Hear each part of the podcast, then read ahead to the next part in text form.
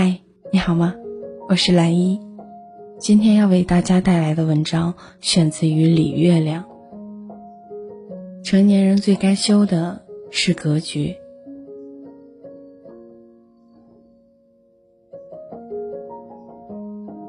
我两个亲戚吵架了，一个在朋友圈里指名道姓骂另一个死胖子，好蠢一女的。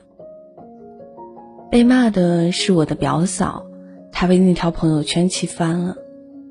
早上五点半给我打电话，让我想想怎么骂回去。我困得不行，说：“嫂子，我得睡觉，晚点再说。”结果上午九点，我刚起床，他就上门了，义愤填膺地说道：“他儿子升学宴，对方付的礼金太少，对方生病，他就没去看望。”然后对方就在背后说他办事差劲。后来他们在聚会上对峙过一次，现在两人见面互不搭理。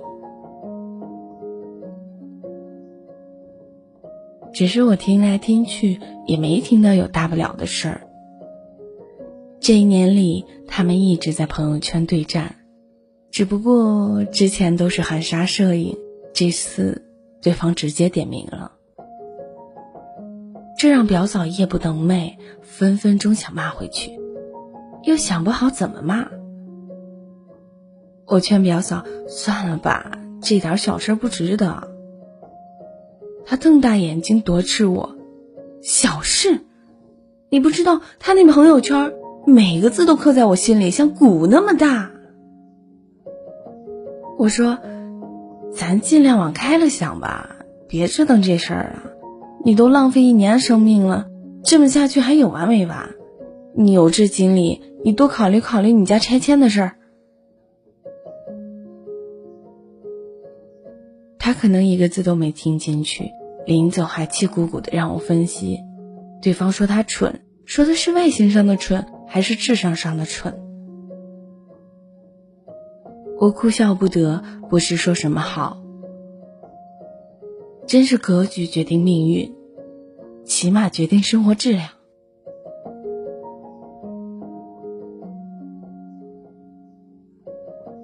明可以一笑了之的事，非要拿一年的时间去争斗、冤闹，多浪费生命，影响心情啊！一个人格局太小，遇到一丁点小麻烦就过不去了，纠缠其中，空耗生命。他的人生怎么可能好起来？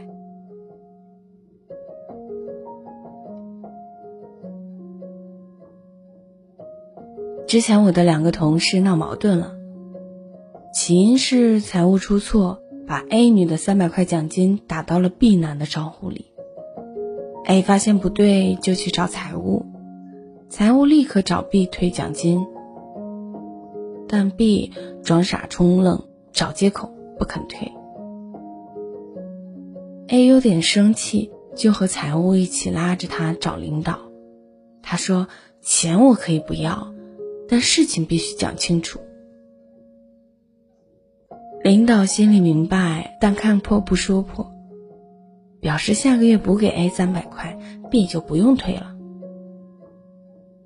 B 知道自己在领导那里失了分。隔三差五在朋友圈指桑骂槐，但 A 没往心里去，屏蔽了 B 的朋友圈。他说：“我天天这么多事儿，哪有精力搭理他？我签一个大单，不比跟他较劲强？他爱说什么说什么，我不在乎。当然，他没在朋友圈里回应过一个字。”我当时就好喜欢他，觉得他好大气。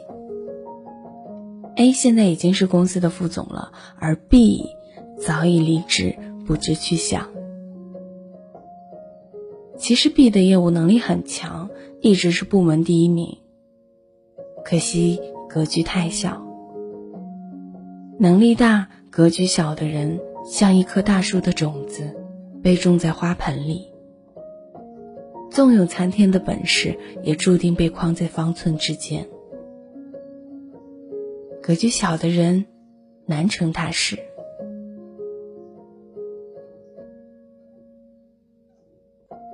我闺蜜家之前有个阿姨，很勤劳，做事也很让人满意。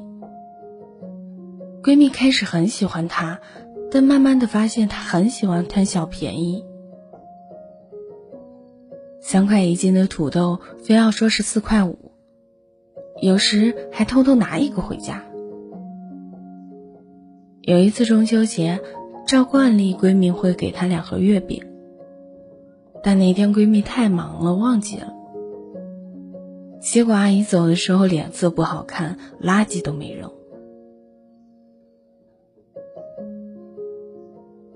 闺蜜说：“我有时看那个阿姨，觉得她又讨厌又可怜。我就想，你这辈子啊，不管多努力，也就是个保姆了。”这话说的有点损。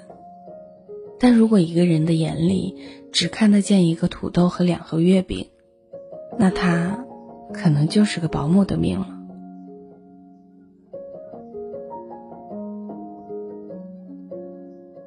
还有个很经典的故事：一家大企业的董事长要招助理，有个很优秀的小哥哥冲到了最后一关，董事长面试。董事长和他聊了一会儿，觉得他头脑灵活，一表人才，挺满意。于是问他：“你对公司有什么想了解的吗？”他问：“有年假吗？”董事长说：“有。”“有五险一金吗？”“当然有。”“饭补呢？”“有。”几个问题下来。董事长的脸就黑了。堂堂一个董事长助理，不关注公司环境、个人成长、上升空间，脑子里只有饭补这种鸡毛蒜皮，这种格局能有什么作为？